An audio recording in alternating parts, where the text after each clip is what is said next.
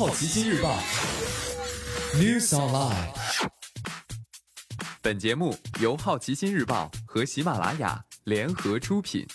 今天涉及到的关键词有：金曲奖、带着爸爸去留学、Stanley、瑞克和莫蒂、黑镜、腾讯、阿里、游戏、万达和亚马逊。首先关注到的是一组娱乐资讯：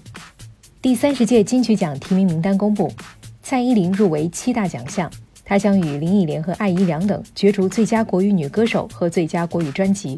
李荣浩、谢震廷等入围最佳国语男歌手；陈奕迅《Love》入围年度专辑奖；李宗盛新写的旧歌入围年度歌曲、最佳作词人；陈绮贞、蔡健雅、李荣浩等入围最佳作曲人；刘柏辛入围最佳新人。常石磊、孙盛希等入围最佳编曲人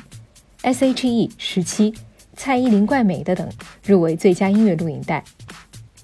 电视剧《带着爸爸去留学》定档五月十九号，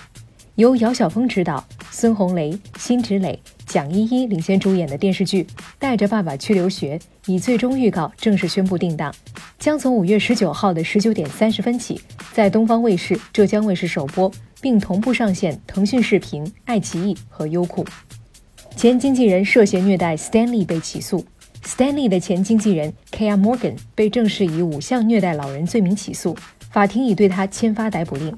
起诉来自洛杉矶县地方检察官 Jackie Lacy 的团队，五项罪名包括对 Stanley 进行非法监禁、造成身体伤害、可能的贪污、伪造、偷窃和诈骗。其中四项为重罪，如果成立，Morgan 可能面临最高达十年的监禁。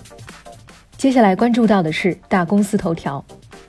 腾讯一季度广告收入增速创新低，游戏收入连续三个季度下滑。腾讯净利润同比增长百分之十七到二百七十二亿元，高于分析师预期的一百九十四亿元；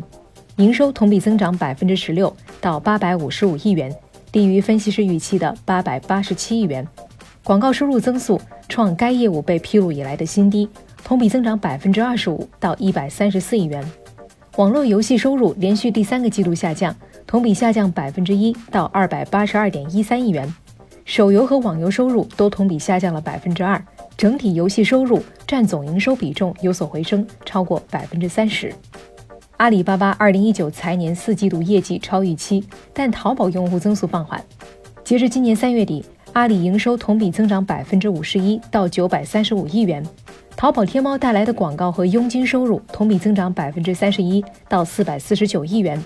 每个月使用手淘的用户同比增长百分之十七到七点二一亿，新增用户中有百分之七十七来自低线城市，增速为近七个季度的最低。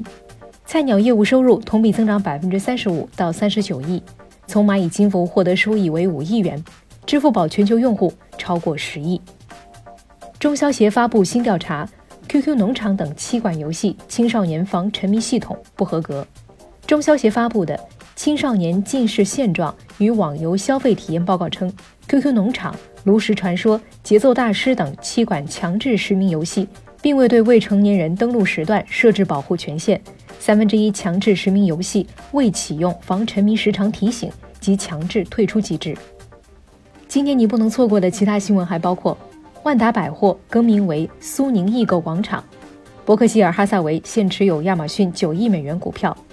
深圳推出电影票退改签标准，开映前超过二十四小时免收手续费；中国一到四月制造业投资增速历史最低，四月社会消费品总额增速为十六年来的最慢；瑞克和莫蒂第四季十一月回归；黑镜第五季发布预告，六月五号正式上线。以上就是今天好奇心日报 News Online 的全部内容，也欢迎你把刚才的收获告诉周围的朋友。好奇心日报 App 高颜值新闻媒体，让好奇驱动你的世界。我是 Maddie，下次见。